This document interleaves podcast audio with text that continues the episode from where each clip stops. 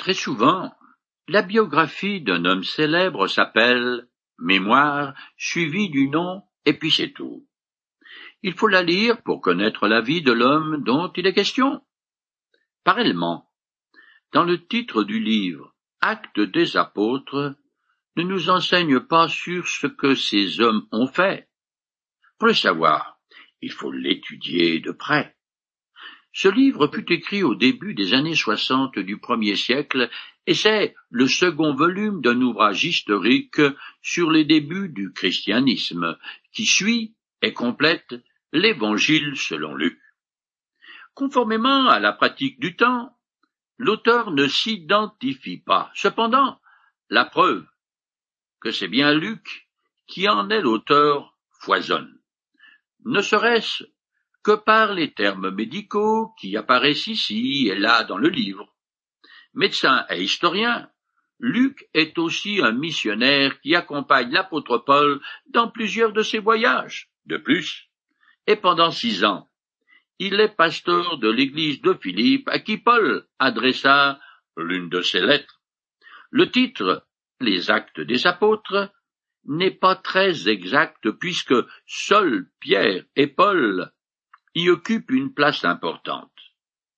Le grand apôtre Jean n'est mentionné qu'en passant, mais aucune de ses paroles ne nous est rapportée. Par ailleurs, nous apprenons le meurtre de son frère Jacques en une courte phrase. Cette œuvre imposante, qui compte vingt-huit chapitres, pourrait plus précisément être intitulée Certains actes de certains apôtres.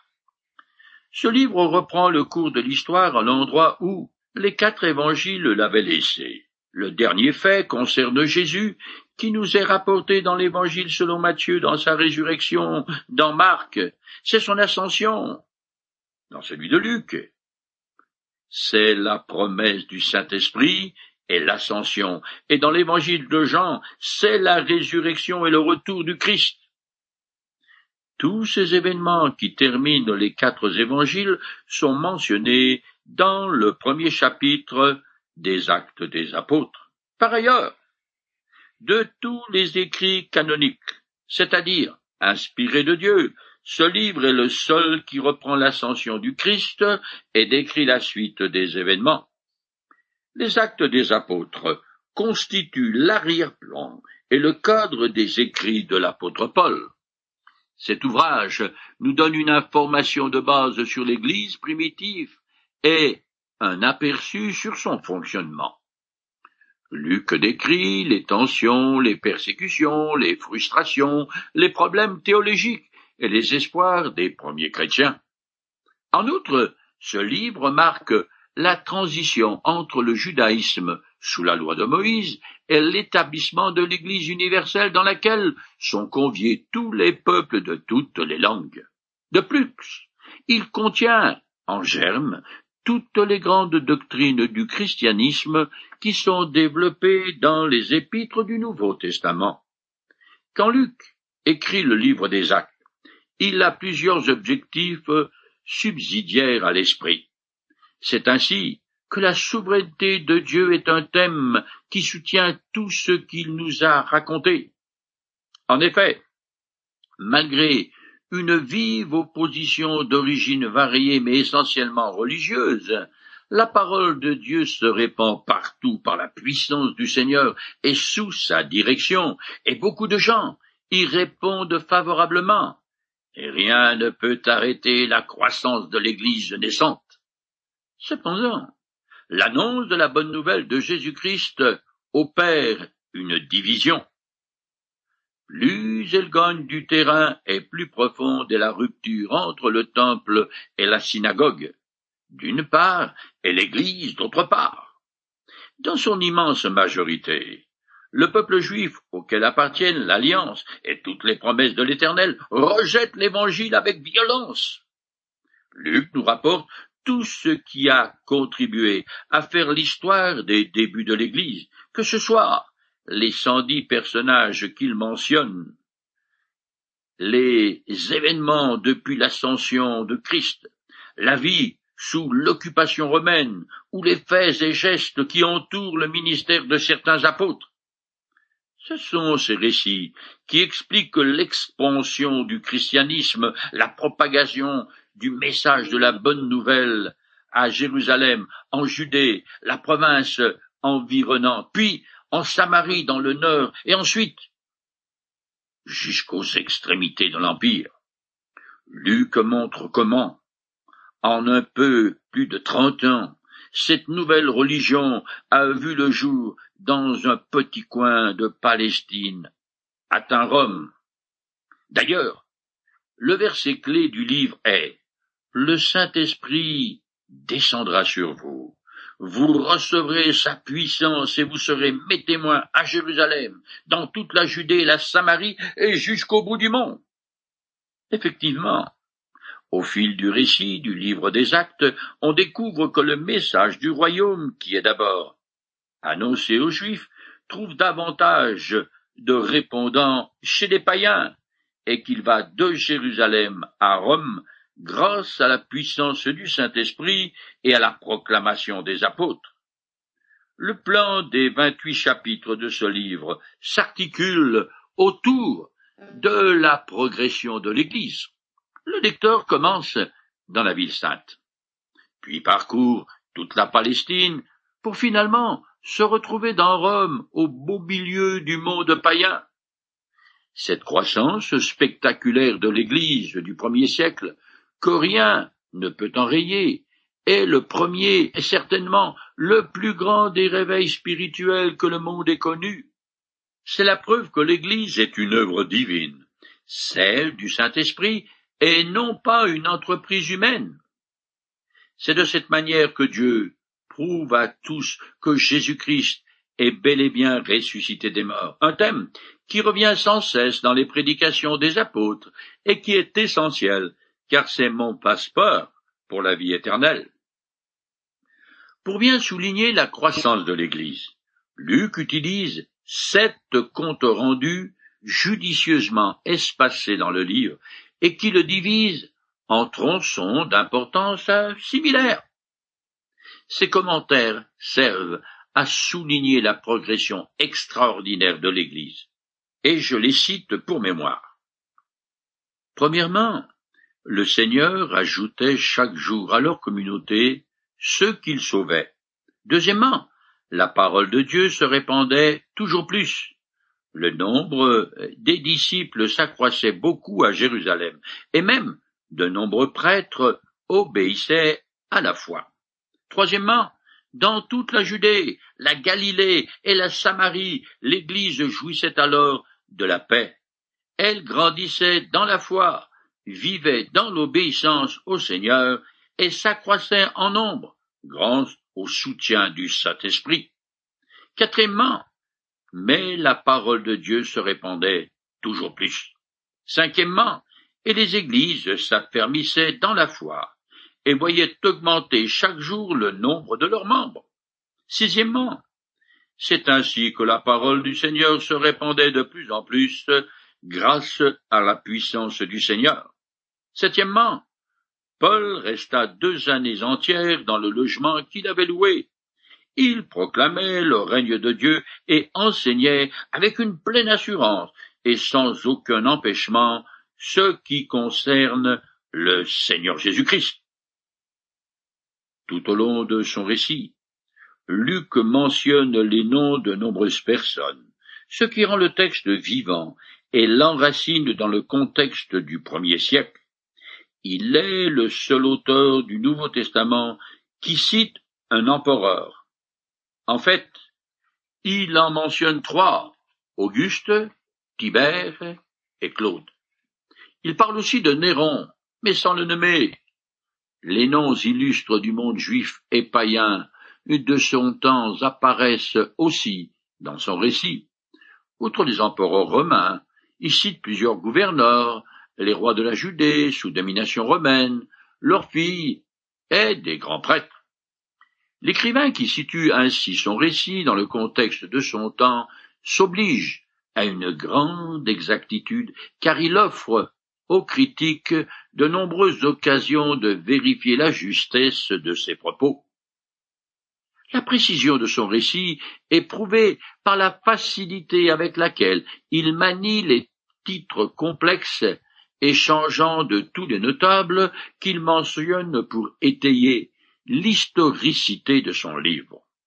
Ainsi, l'empereur pouvait à tout moment modifier le statut administratif d'une province de l'Empire et de proconsul. Son gouverneur devenait légal impérial.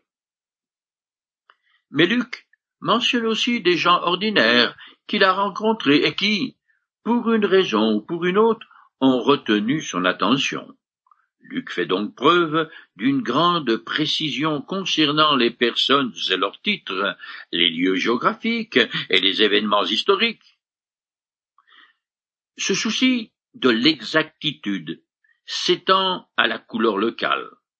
Il parvient, dans chaque cas, à rendre l'atmosphère particulière du lieu.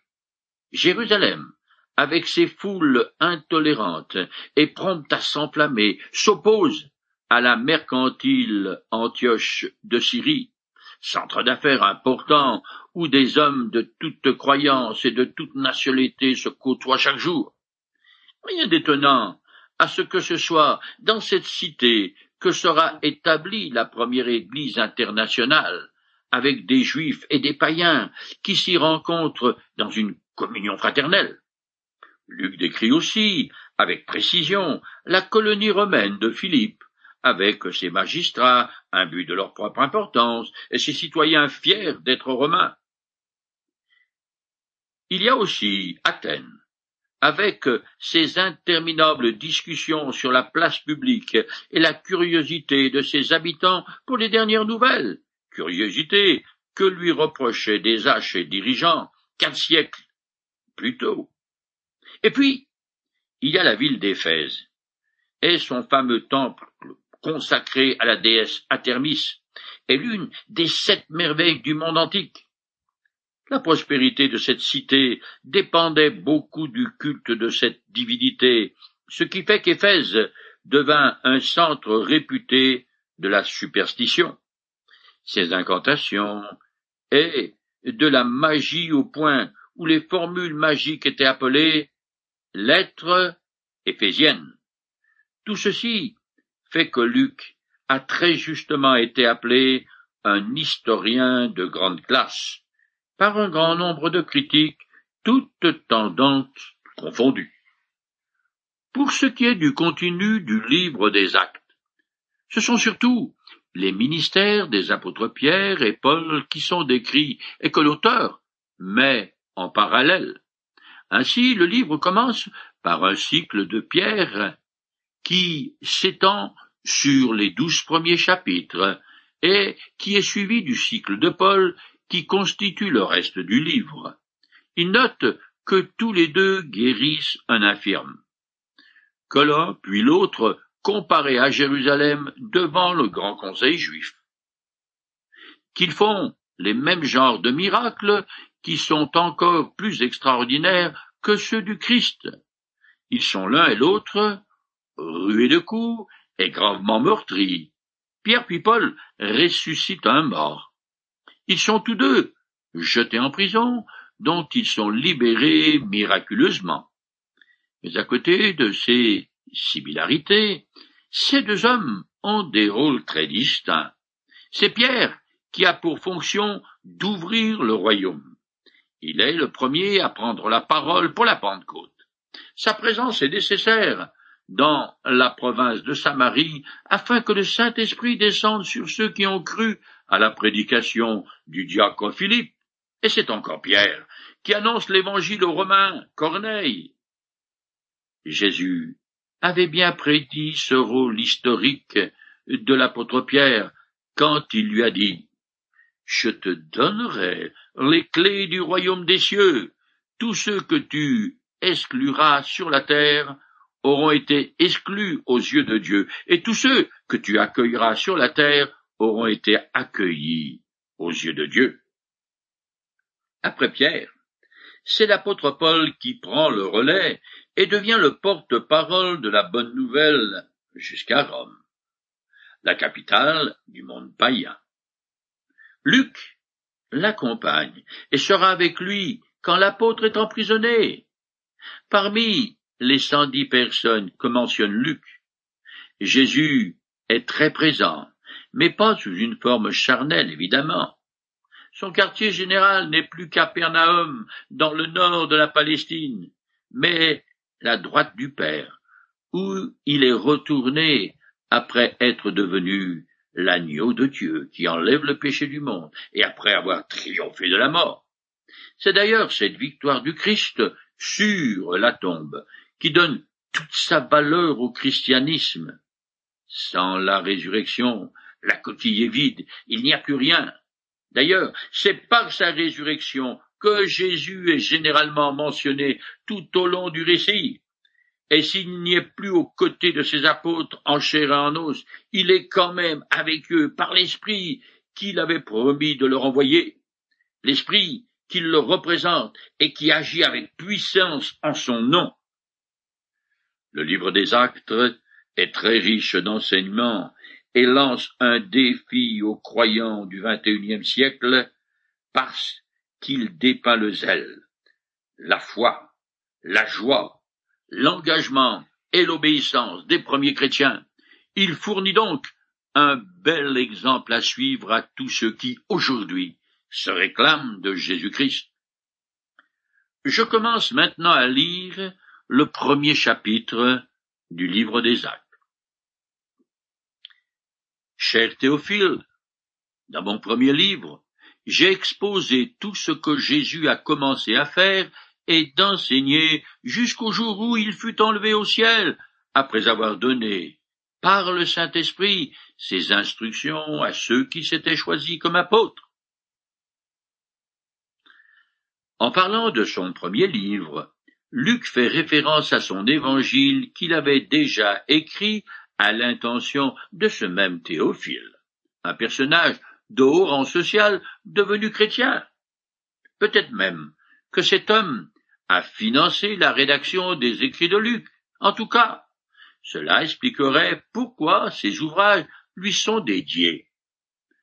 Quoi qu'il en soit, l'objectif ultime de l'auteur est d'affermir la foi de ses lecteurs en démontrant que tout ce qui entoure la personne du Christ et la naissance de l'Église repose sur des bases historiques incontestables.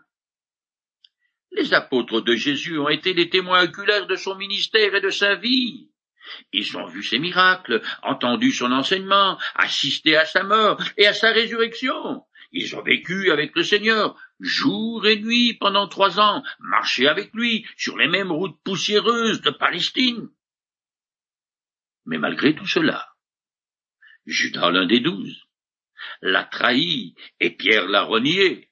Quant aux autres, ils se sont enfuis à toutes jambes quand leur maître a été arrêté par les religieux juifs. Quand Luc écrit J'ai exposé tout ce que Jésus a commencé de faire et d'enseigner. Il veut dire que ce qui est sur le point de rédiger continue le récit du ministère et de l'enseignement du Christ, ce qu'il a déjà commencé à commenter dans son évangile. Jésus a débuté une œuvre qui continue encore aujourd'hui par l'entremise de ses disciples qui sont éparpillés de par le monde et qui font partie de l'Église universelle. Les chrétiens se rassemblent dans des assemblées très diverses. Mais tous croient un certain nombre de vérités fondamentales concernant l'authenticité des Écritures. Dieu, ainsi que la personne de l'œuvre du Christ, juste avant son ascension, Jésus a dit à ses disciples, Vous voyez que les Écritures enseignent que le Messie doit souffrir, qu'il ressuscitera le troisième jour, et qu'on annoncera de sa part aux hommes de toutes les nations, en commençant par Jérusalem, qu'ils doivent se repentir afin d'obtenir le pardon des péchés. Vous êtes les témoins de ces événements. Quant à moi, j'enverrai bientôt sur vous ce que le Père vous a promis. Vous donc, restez ici dans cette ville jusqu'à ce que vous soyez revêtus de la puissance d'en haut. Le groupe des apôtres avait ordre d'abord de rester à Jérusalem et ensuite d'aller dans le monde comme témoins du Christ. Ces instructions leur ont peut-être semblé contradictoires, mais ils devaient obéir à l'une et à l'autre. Je continue le texte. Après sa mort, il se présenta à eux vivants et leur donna des preuves nombreuses de sa résurrection. Il leur apparut pendant quarante jours et leur parla du règne de Dieu.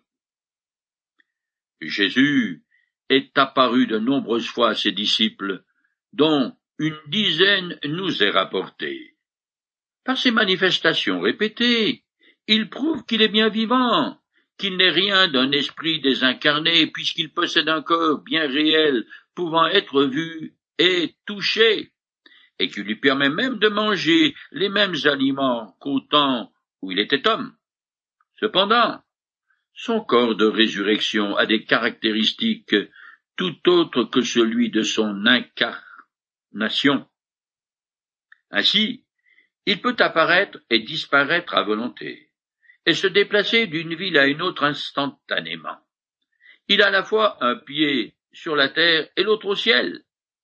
Il est dans la présence de ses disciples, mais en même temps hors de l'espace-temps, et assis à la droite du Père.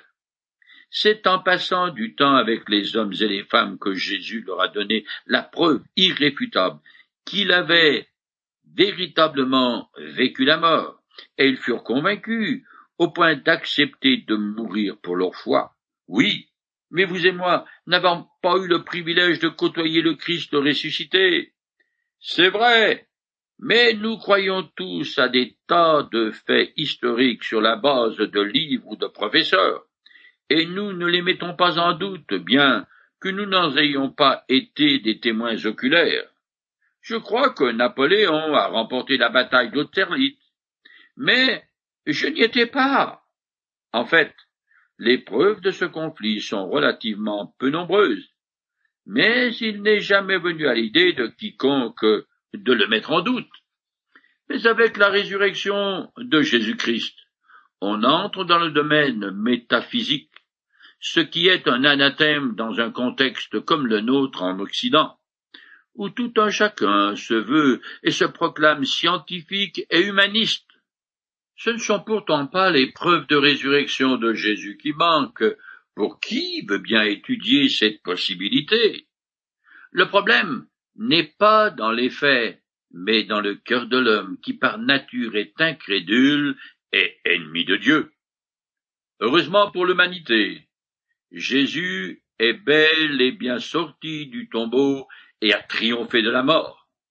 La période entre la résurrection et son ascension fut de quarante jours, temps pendant lequel Jésus enseigna ses disciples concernant le royaume de Dieu à venir et qui débutera lorsque Jésus reviendra de façon spectaculaire pour juger les nations et établir son règne sur terre. Ce thème avait déjà constitué une grande partie de son enseignement avant qu'il ne soit crucifié. En fait, il a commencé son ministère en disant Le temps est accompli. Le royaume de Dieu est proche. Repentez-vous et croyez à la bonne nouvelle. Cependant, Jésus jugea utile d'en parler à nouveau à ses disciples pendant les quarante derniers jours de sa présence visible avec eux.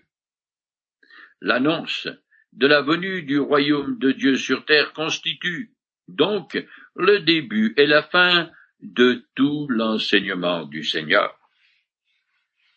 Je continue le texte. Or, un jour qu'il prenait un repas avec eux, il leur recommanda de ne pas quitter Jérusalem, mais d'y attendre que son Père leur accorde le don qu'il leur avait promis. C'est le don que je vous ai annoncé, leur dit-il, car Jean a baptisé dans l'eau, mais vous, c'est dans le Saint-Esprit que vous serez baptisés dans peu de jours. Jean-Baptiste avait effectivement prédit un baptême de l'Esprit qui serait opéré par Jésus. Il a dit aux Juifs qui venaient se faire baptiser, Moi, je vous baptise d'eau, en signe de votre changement de vie. Mais quelqu'un vient après moi.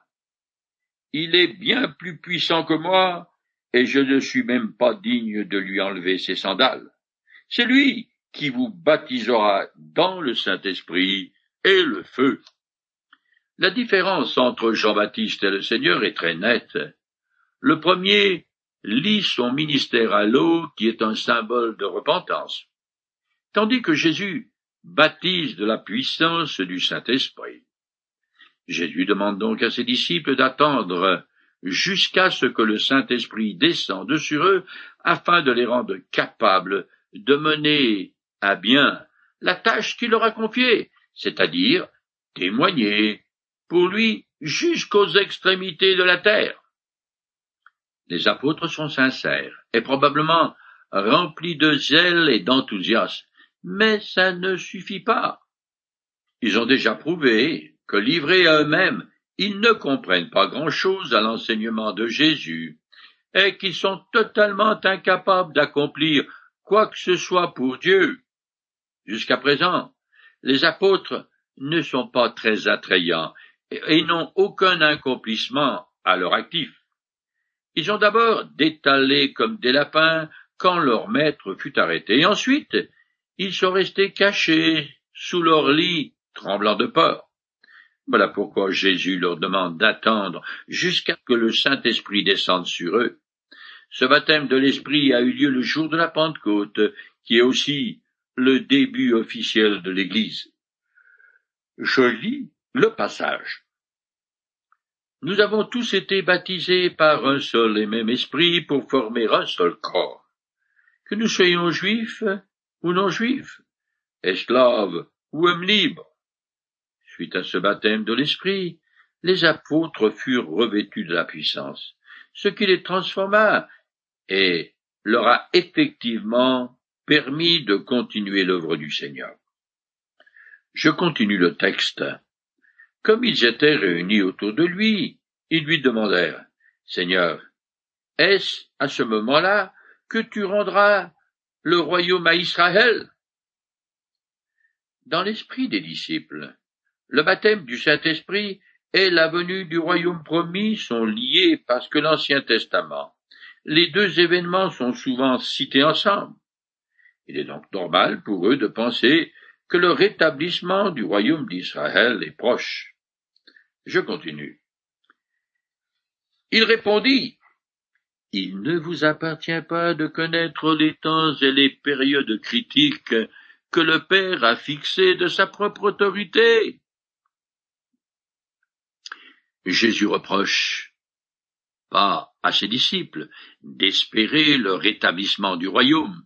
Par contre, il leur dit que la réponse à leurs questions n'est pas à l'ordre du jour. Ils ne peuvent connaître ni le moment précis, ni les circonstances qui précipiteront la venue du dit royaume.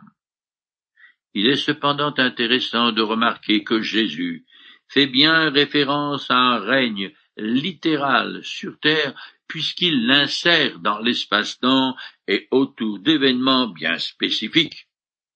Ceci est important, car la venue du millénium, le règne de mille ans de Jésus-Christ sur terre, fait partie de l'espérance et de l'aspiration des croyants de tous les temps, aussi bien des juifs pieux que des chrétiens. Alors, et alors seulement, la vraie justice, la liberté, l'égalité et la fraternité habiteront ce monde comme l'eau couvre les océans.